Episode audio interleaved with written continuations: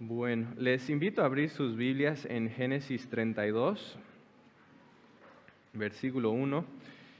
Bueno, como saben, hemos estado haciendo este estudio en el libro de Génesis y en este estudio hemos llegado a la parte que habla sobre la vida de Jacob. Y si recuerdan, hace algunas semanas estábamos viendo cómo Jacob eh, había engañado a su hermano Esaú, cómo le robó la primogenitura y la bendición vimos que Esaú estaba enojado con su hermano a tal punto que quería matarlo.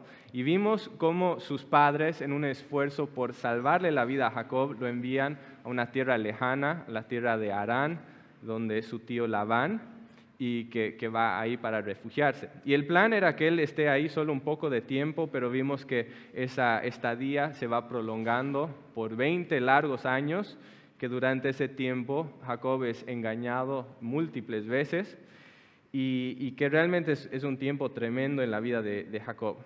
Pero vimos también que si bien era un tiempo muy difícil para él, que Dios también estaba usando este tiempo para moldear su carácter.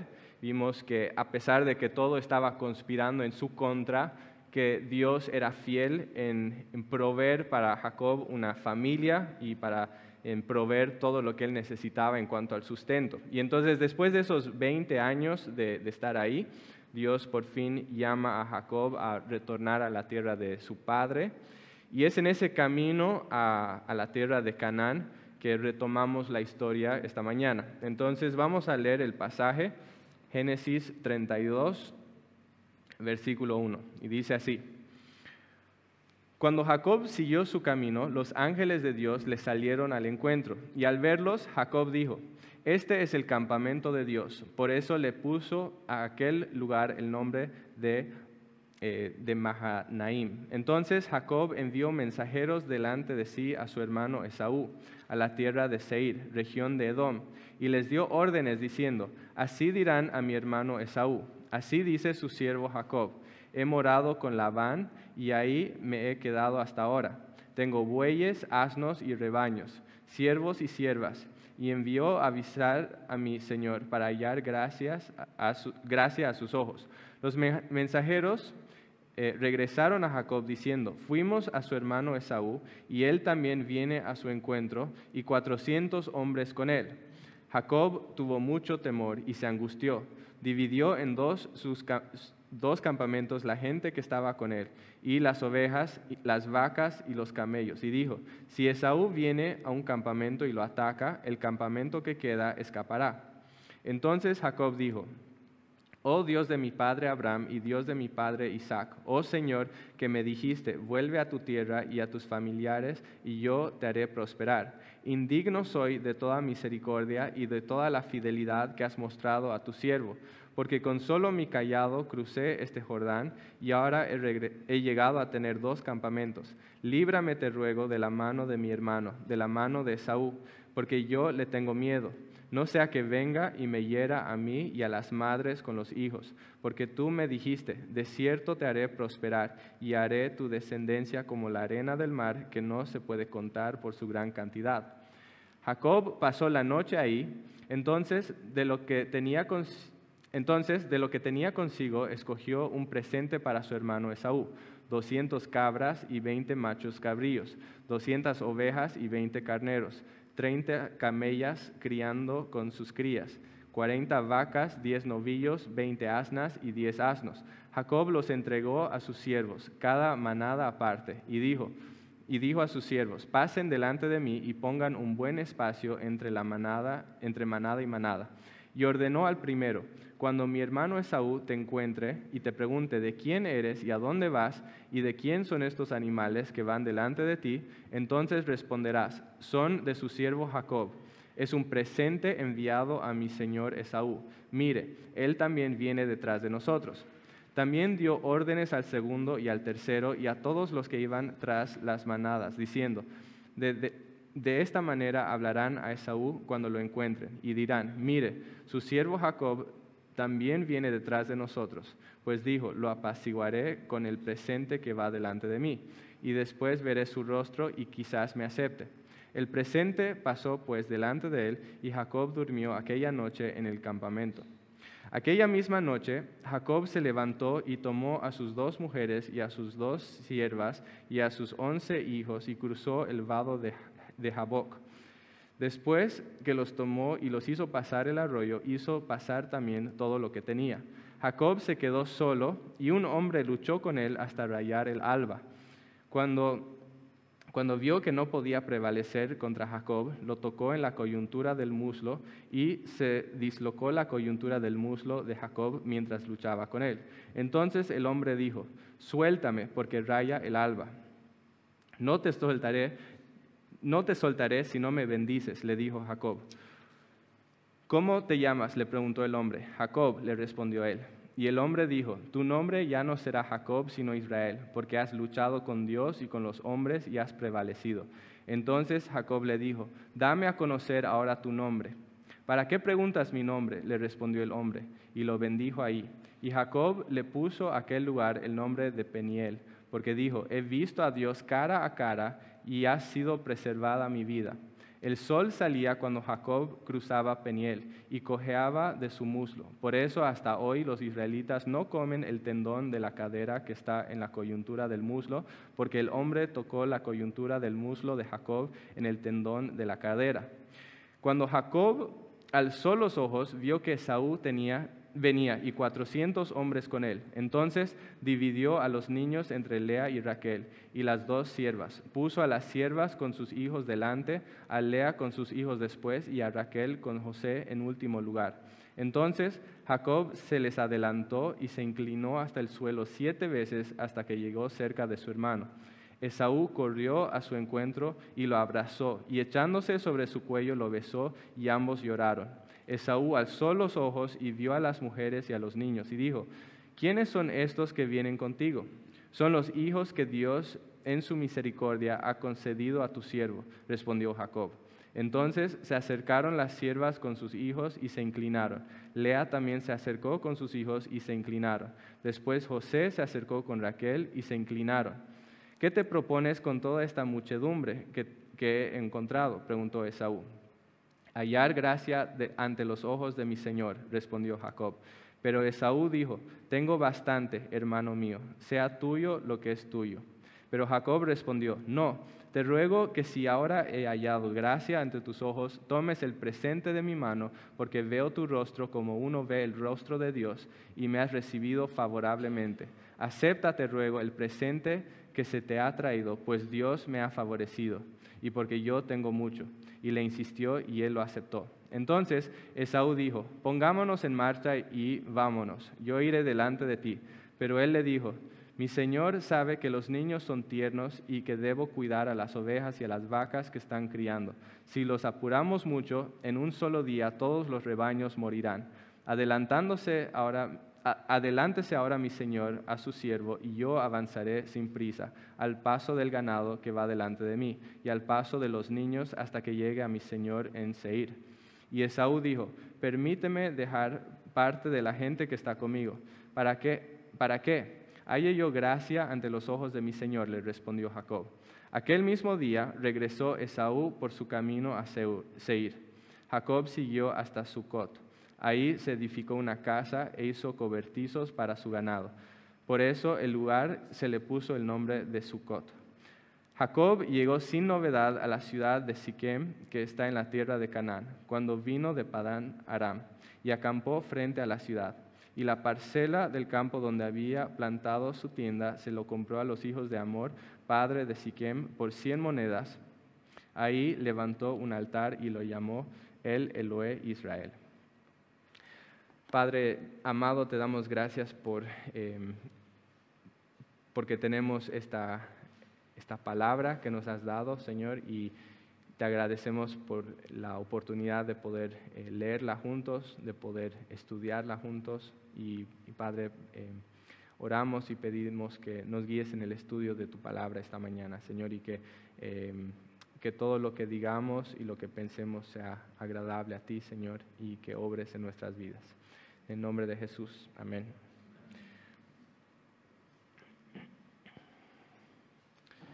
¿Alguna vez has tenido que obedecer a Dios en algo que no era fácil para ti? Eh, si, si, vemos la historia del cristianismo y también la historia de la Biblia, vemos que la historia está llena de personajes que tuvieron que obedecer a Dios en circunstancias difíciles. Eh, no fue fácil, por ejemplo, para William Booth tener que predicar el Evangelio en Inglaterra, en los barrios bajos, cuando la gente se burlaba de él y cuando le tiraban piedras y petardos. No fue fácil para Corrie ten Boom durante la Segunda Guerra Mundial recibir a refugiados judíos en su casa y cuidar de ellos cuando era ilegal hacerlo y cuando alguien que hacía eso podía eh, poner en riesgo su propia vida. No era fácil para el Juan el Bautista tener que confrontar al rey Herodes con su pecado, cuando Herodes tenía poder absoluto y podía cortarle la cabeza. ¿Quién dijo que seguir a Dios y obedecer a Dios sería fácil? Muchas veces no es. Y la historia está llena de ejemplos de personas que tuvieron que obedecer en circunstancias muy difíciles. ¿Alguna vez tú has tenido que obedecer a Dios así? Obedecer a Dios cuando no era fácil hacerlo. Creo que si, si hemos sido cristianos por algún tiempo, hemos tenido que enfrentar situaciones así. Y si no lo hemos hecho, tarde o temprano nos tocará tener que seguir a Dios por un sendero que tal vez no va a ser fácil para nosotros. Quizás en algún momento Dios va a demandar que salgas de tu zona de comodidad. Quizás en algún momento Dios va a exigir que sacrifiques algo que tú amas. Quizás en algún momento Dios te va a llamar a amar a alguien que te ha tratado mal en el pasado y que te ha lastimado. Quizás en algún momento Dios va a pedir que des algún paso de fe, que no va a ser fácil. Y estos sacrificios son una parte fundamental de la vida cristiana. Prácticamente no podemos separar la vida cristiana de los sacrificios y, los desafíos que, Dios nos pide tomar. Y puesto que es, es una parte tan importante de la vida cristiana, es importante que aprendamos a caminar con Dios en obediencia, aun cuando no es fácil hacerlo. Y por eso, en ese sentido, creo que este pasaje que hemos leído, Génesis 32 y 33 es, mucha, es de mucha ayuda para nosotros, porque es un ejemplo de una obediencia costosa, de una obediencia que no fue fácil. Y esta mañana quisiera dividir nuestro pasaje en tres partes y que podamos ver primeramente el reto que Jacob estaba enfrentando y después que podamos ver la respuesta que Jacob adopta en medio de ese reto y después, en tercer lugar, el resultado de la respuesta que Jacob tomó. Entonces, el reto, la respuesta y el resultado. Y si se dieron cuenta, todo es con R para que sea más fácil de recordar. Entonces, primeramente, el reto. El, el reto comienza con un llamado muy difícil que Dios hace de Jacob.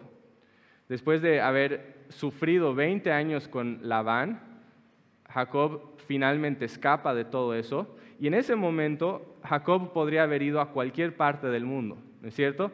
Podría haberse ido a, un rincón solo, sin que nadie le moleste, sin que nadie le diga nada, podría haberse escapado de todos sus problemas y hubiera estado tranquilo, ¿no es cierto? No tenía que ir donde Saúl podría haberse ido a otro lado. Y sin embargo, vemos que Dios pide que Jacob vaya a ese un lugar en el planeta donde quizás Jacob quería evitar a toda costa y que tenga que volver a la tierra de, de su padre y enfrentarse nuevamente con su hermano Esaú.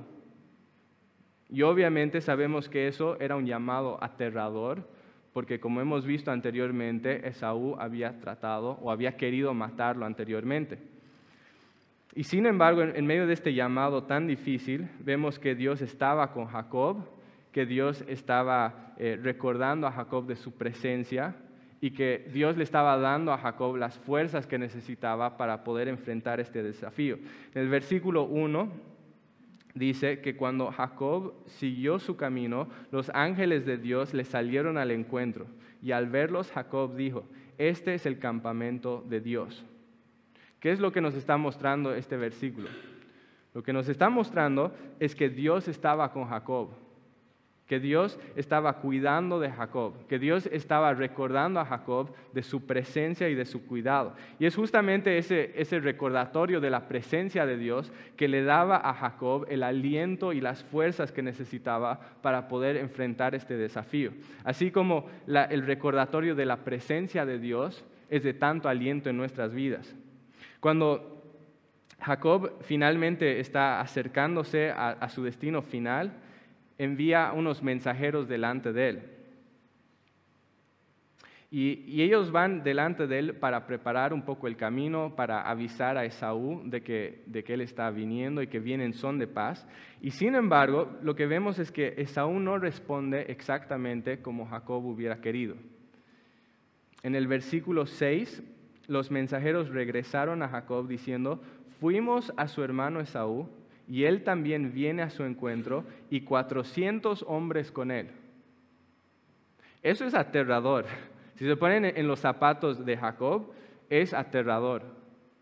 Porque ¿qué podría motivar a Esaú a salir a él con 400 hombres? 400 hombres son básicamente un mini ejército. ¿no?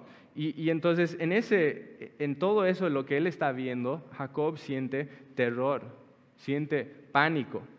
Todo, lo que esto parece indicar es que em, Esaú sigue albergando ese odio y ese rencor contra él y que ahora va a aprovechar la oportunidad para destruirlo y para tomar la venganza que ha querido tomar por años y años. Y entonces vemos que Jacob es inundado con ese temor y ese pavor, como dice el versículo 7, Jacob tuvo mucho temor y se angustió, dividió en dos campamentos la gente que estaba con él y las ovejas y las vacas y los camellos. Y dijo, si Esaú viene a un campamento y lo ataca, el campamento que queda escapará. Qué rápido había desaparecido esa paz que Jacob sentía en el versículo 1 cuando era consciente de la presencia de Dios. Y cuán rápido somos nosotros también en, perder esa perspectiva divina cuando los desafíos y los problemas llegan a nuestras vidas. Podemos estar en un momento sintiendo paz y en un siguiente momento sintiendo pánico, olvidando completamente lo que Dios ha hecho en nuestras vidas en el pasado. Y lo que más necesitamos en esos momentos de amnesia espiritual, cuando olvidamos la, presencia de Dios, es poder enfocar la mirada nuevamente en Dios, enfocar la mirada nuevamente en su presencia, recordar que Dios está con nosotros, recordar qué es lo que Dios ha hecho en el pasado y, poder entender que el mismo Dios que nos ha sostenido en el pasado es el mismo Dios que nos va a sostener ahora en este momento. Y eso es justamente lo que vemos aquí en la vida de Jacob. Si bien Jacob tiene un momento de, pánico y de crisis, vemos que, inmediatamente vuelve a reenfocar su atención en ese Dios que está con él. Y eso nos lleva a la segunda sección de este pasaje, que es la respuesta que Jacob eh, toma en medio de esta, de esta crisis. ¿no? ¿Cómo es que Jacob responde en esta crisis? Jacob responde en una manera ejemplar. Y vemos que su respuesta básicamente incluye dos partes. Vemos que hay una oración y después que hay una acción. Y primero la, vamos a ver la oración, la oración que se registra a partir del versículo 9. Dice, entonces Jacob dijo, oh Dios de mi padre Abraham y Dios de mi padre Isaac, oh Señor que me dijiste, vuelve a tu tierra y a tus familiares y yo te haré prosperar. Indigno soy de toda misericordia y de toda la fidelidad que me has mostrado a tu siervo, porque con solo mi callado crucé este Jordán y ahora he llegado a tener dos campamentos. Líbrame, te ruego, de la mano de mi hermano, de la mano de Saúl, porque yo le tengo miedo. No sea que venga y me hiera a mí y a las madres con los hijos. Porque tú me dijiste, de cierto te haré prosperar y haré tu descendencia como la arena del mar que no se puede contar por su gran cantidad. ¿Qué es lo que vemos que Jacob hace? Lo primero que hace es orar. En medio de esa aflicción que está sintiendo, su primer impulso es a orar. Y es una oración preciosa. Es una oración en la cual podemos encontrar muchos principios muy importantes en cuanto a la oración. Y quiero resaltar algunos de estos principios que vemos acá. En primer lugar, vemos que la oración eficaz sucede en el contexto de una relación, que la oración eficaz sucede en el contexto de una relación. Hay muchas personas hoy en día que, quizás en el día a día no tienen el más mínimo interés en Dios, pero que cuando llega una crisis a su vida empiezan a orar, pensando que de alguna forma esa oración les va a dar algún tipo de beneficio o, alguna ventaja. Y permítanme decirles que la oración no funciona de esa manera. La oración no funciona así porque la oración no es una vara mágica que una persona cualquiera puede tomar cuando, cuando le dé la gana y usarlo para encontrar algún tipo de provecho o beneficio. No. ¿Qué es la oración? La oración es fundamentalmente comunicación. Y es una comunicación con el Dios personal, es comunicación con el Dios real, es comunicación con el Dios todopoderoso, el Dios eterno, el Dios santo.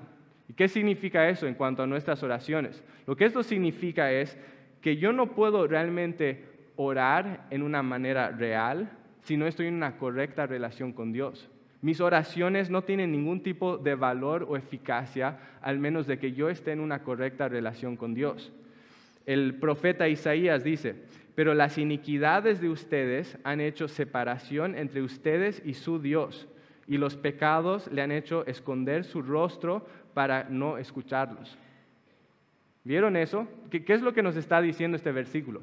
Lo que nos está diciendo es que nuestros pecados son tan ofensivos y tan odiosos a los ojos de un Dios santo, que nuestros pecados nos alejan de ese Dios y que incluso causan que nuestras oraciones no sean escuchadas. ¿Quieres poder orar a Dios y saber que tus oraciones son escuchadas? La única forma que eso es posible es si he sido reconciliado con Dios por medio de la fe en el sacrificio que su Hijo Jesucristo hizo en una cruz, que, limpió mi maldad, que me perdonó de mi pecado y que hizo que yo pueda ser adoptado a su familia. Esa es la única forma que yo puedo orar a Dios y ser aceptado y escuchado, es por medio de la fe en Jesucristo y por la mediación de Cristo. Y por eso es que tradicionalmente al final de nuestras oraciones decimos en el nombre de Jesús.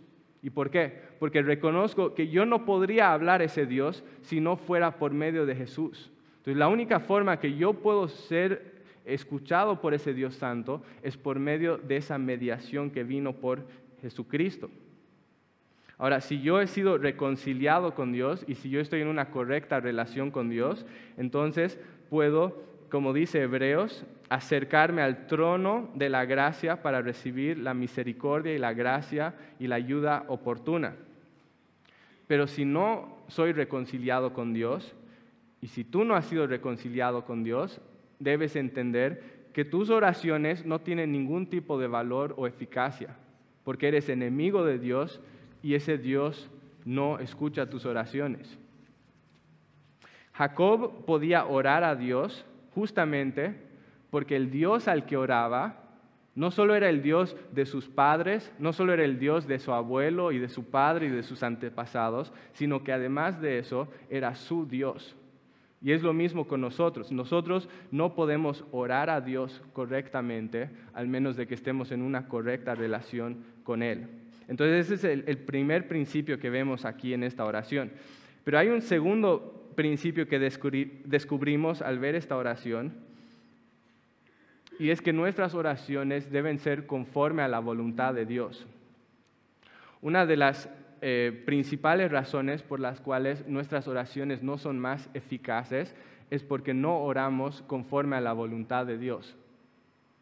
Generalmente oramos solo por lo que nosotros queremos, por prosperidad, oramos por comodidad, oramos por popularidad, oramos por una vida tranquila, oramos para que, eh, para que Dios haga las cosas que nosotros queremos. Oramos por cosas que nosotros queremos, pero que no necesariamente son lo que sería mejor para nosotros a la larga y tal vez no son lo que Dios quiere para nosotros en nuestras vidas. Y cuando oramos así, no debería sorprendernos que Dios no responde nuestras oraciones como quisiéramos. Santiago dice en, su carta eh, dice lo siguiente, dice, piden y no reciben porque piden con malos propósitos para gastarlo en sus placeres. La reina Valera dice, piden y no reciben porque piden mal. Y es la verdad que cuando oramos de una manera correcta, perdón, incorrecta, Dios no va a responder de, la forma que nosotros hemos, eh, hemos, pronunciado esa oración. Y algo que hacía que, que, la oración de Jacob sea tan eficaz es justamente que él estaba orando conforme a la voluntad de Dios. Si, si miramos nuevamente esa oración, vemos que en dos ocasiones, en el versículo 9 y en el 12, ¿qué es lo que Jacob hace? Le, hace recuerdo a Dios de promesas que Él ha hecho en el pasado y dice, y ahora Dios pido que cumplas esas promesas, esas cosas que tú mismo dijiste que querías hacer.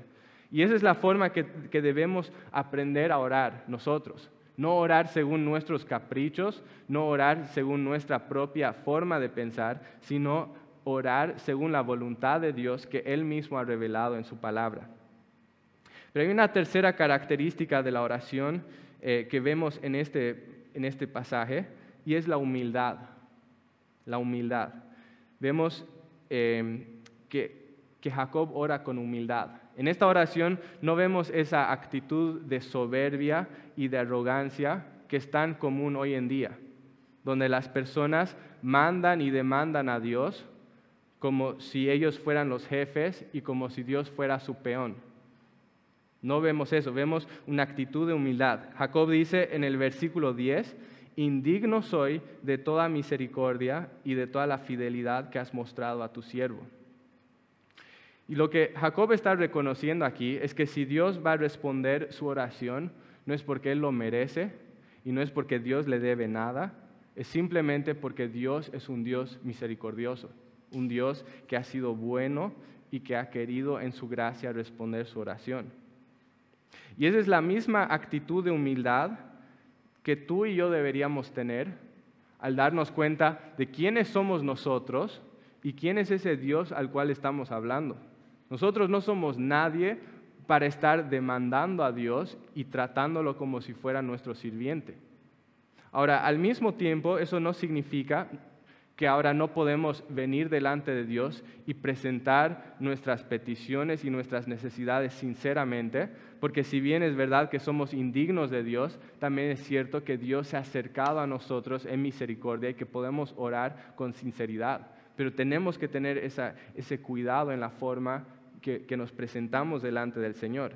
Y eso lleva a una cuarta característica que vemos en esta oración, y es que Jacob ora en una manera muy sincera. Y la oración real debería ser sincera. ¿Cuántas veces nosotros hemos fingido ser algo que no somos?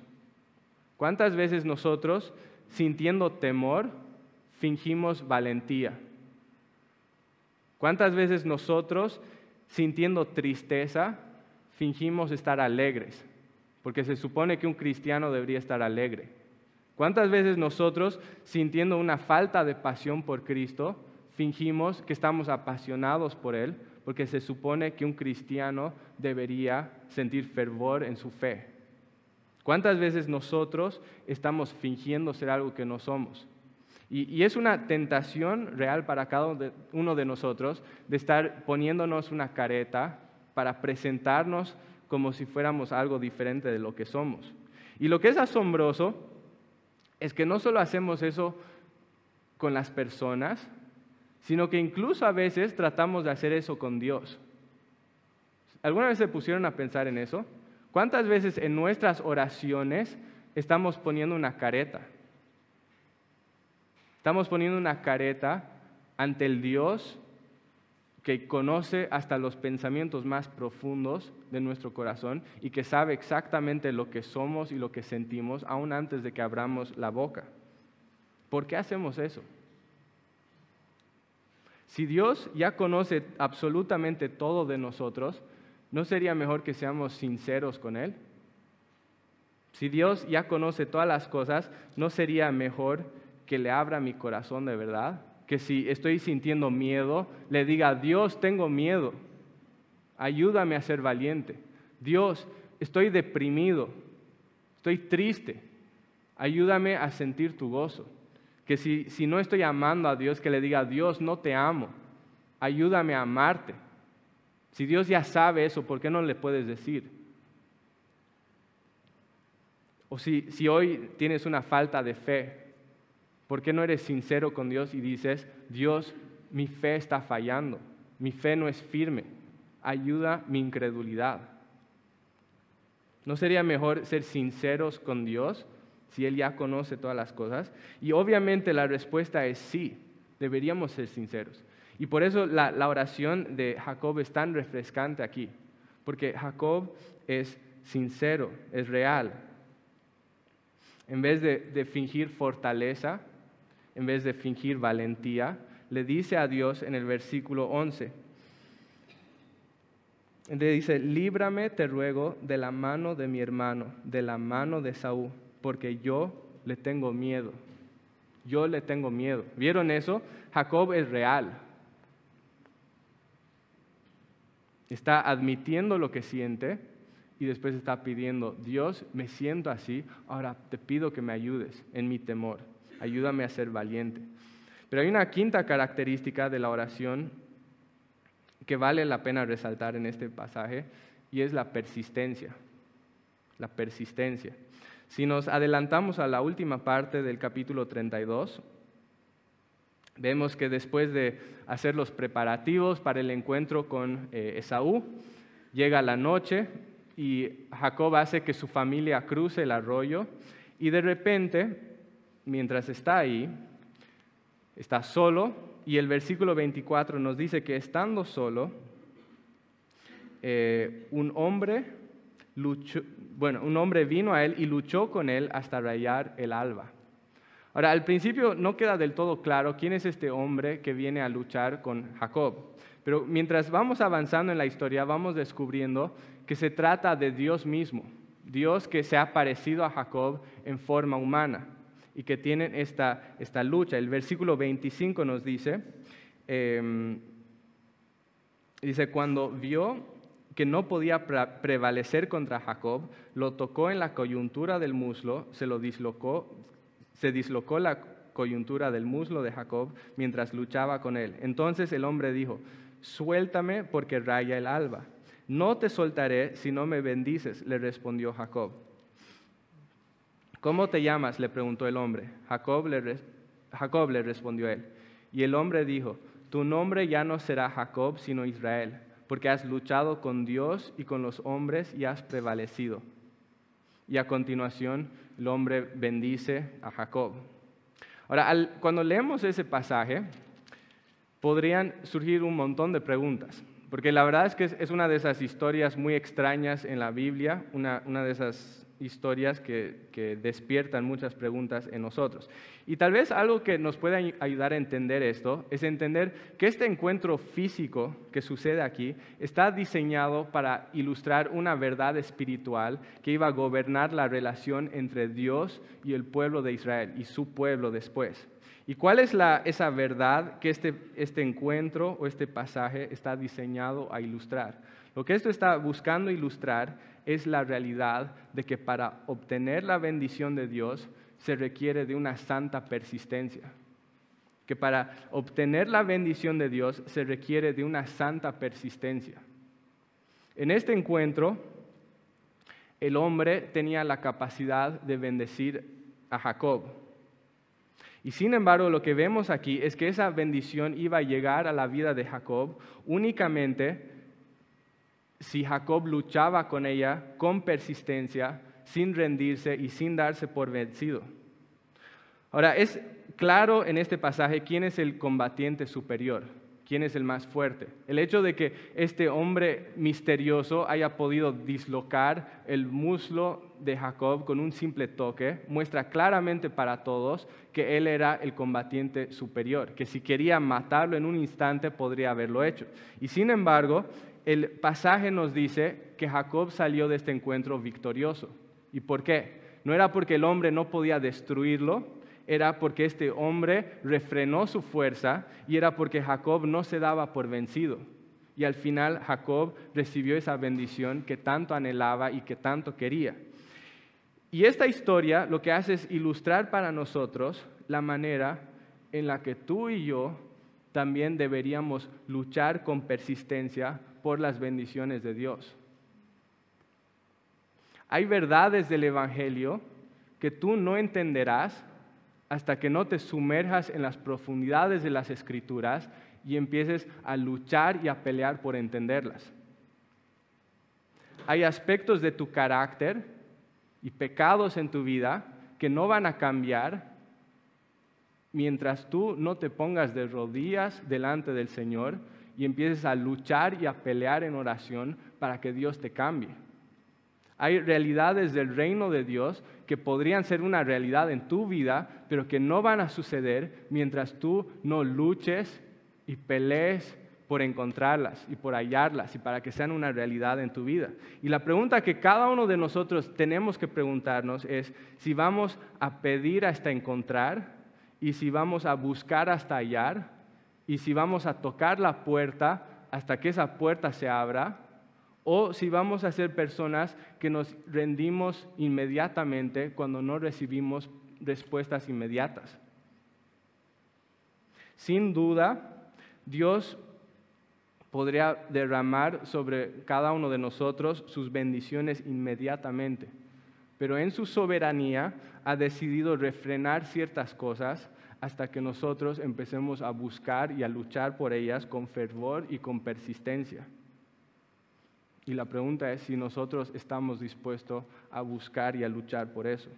Por tanto, son cinco aspectos fundamentales de la oración que vemos acá, que es una oración basada en una relación con Dios, que es una oración que, está, que es conforme a la voluntad de Dios y que es una oración humilde, una oración sincera y una oración persistente. Lo que yo quiero preguntarte esta mañana es, cuando tú enfrentas un desafío en tu vida, ¿tienes esa misma respuesta que Jacob?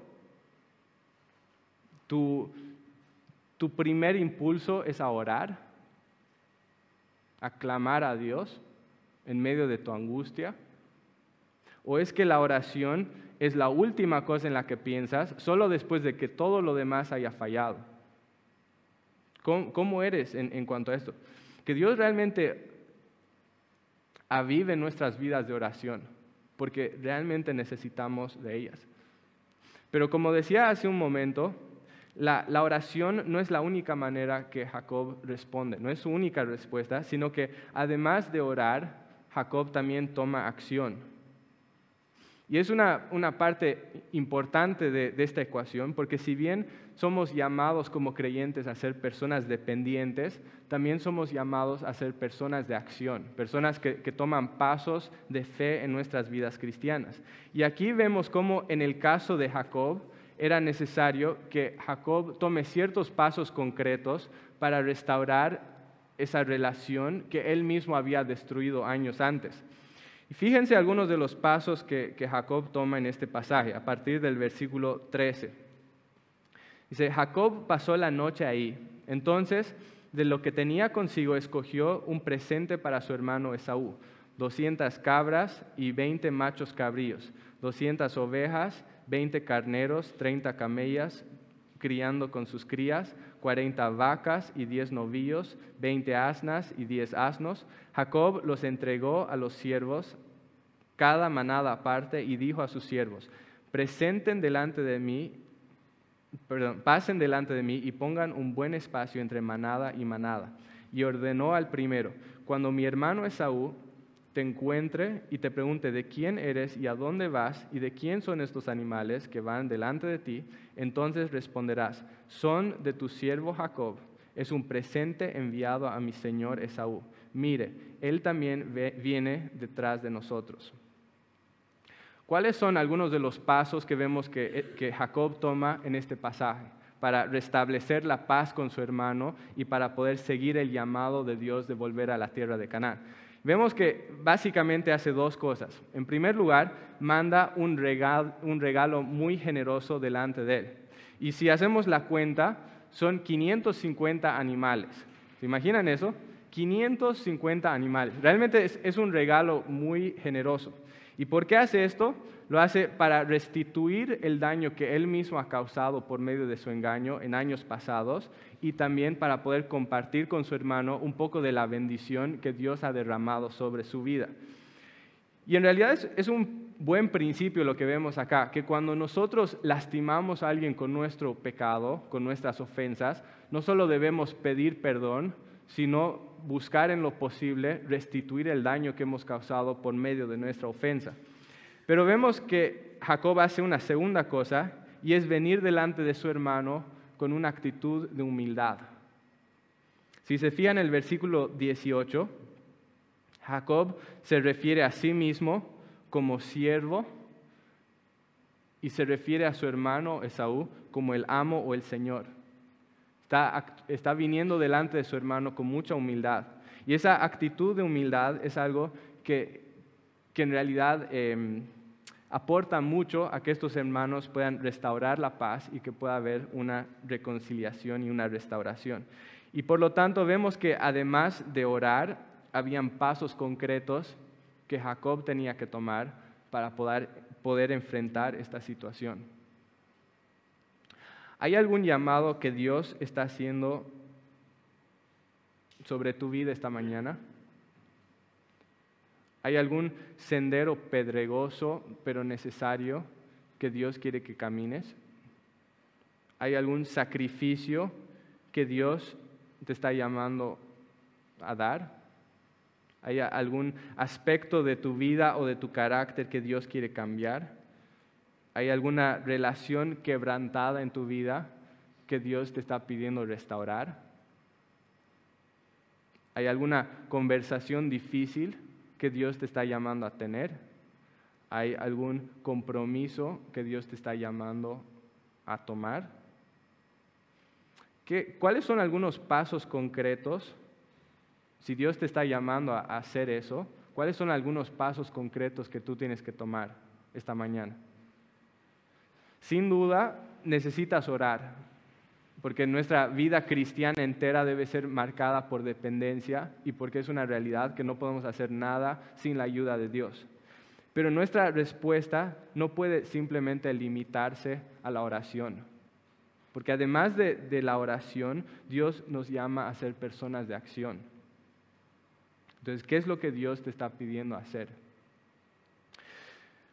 Habiendo visto Em, este reto que Jacob enfrenta, habiendo visto la manera que él responde a este reto, quería pasar a la tercera sección de este pasaje brevemente y ver el resultado de la respuesta de Jacob, que, que lo vemos principalmente en el capítulo 33. Cuando Esaú ve la manera humilde que Jacob viene a él, vemos que, que Esaú reacciona de una manera muy diferente de lo que Jacob había imaginado en un principio. En lugar de, de buscar lastimarlo, como Jacob hubiera imaginado, en lugar de odiarlo, en lugar de guardar rencor, vemos que en el versículo 4, Esaú corrió a su encuentro, lo abrazó y echándose sobre su cuello lo besó y ambos lloraron. Lo que vemos acá es que Esaú recibe a Jacob con aceptación, que lo recibe con prontitud, que lo recibe con afecto. Y es porque Dios estaba obrando milagrosamente como respuesta a las oraciones y a las acciones de Jacob. Y es gracias a esta obra sobrenatural que Dios estaba haciendo que esta relación es restaurada y que Jacob puede terminar y volver nuevamente a la tierra de la promesa en Canaán. Y esa es también la confianza que tú y yo podemos tener en nuestras vidas.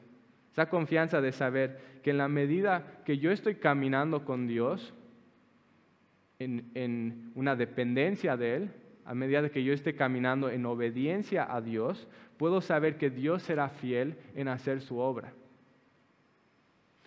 Como dijimos al principio, los senderos por los cuales Dios nos pide caminar no siempre son fáciles a veces son muy difíciles.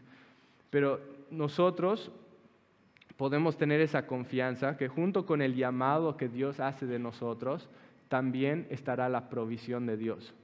Y con la provisión de Dios tenemos las fuerzas que necesitamos para enfrentar cualquier desafío o cualquier prueba que Dios nos llame a enfrentar. Vamos a terminar orando.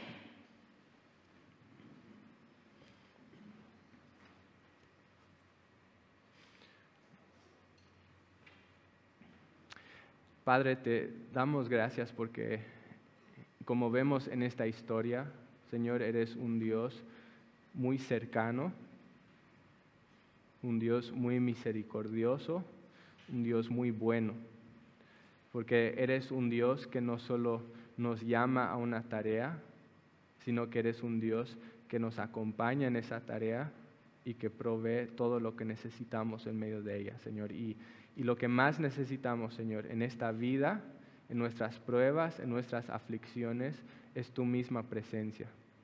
Padre, ayúdanos a ser personas que caminamos contigo en dependencia, que podamos siempre recordar tu presencia, Señor, que nos protejas de, que nuestra visión se nuble en medio de, las pruebas, Señor, que podamos siempre mantener nuestro enfoque en ti. Ayúdanos a ser personas que caminan en dependencia, pero Padre, ayúdanos a también ser personas que, que caminan en obediencia y que toman acción y que toman pasos concretos de obediencia. Gracias, Padre, porque estás con nosotros y gracias por tu fidelidad cada día. En el nombre de Jesús. Amén.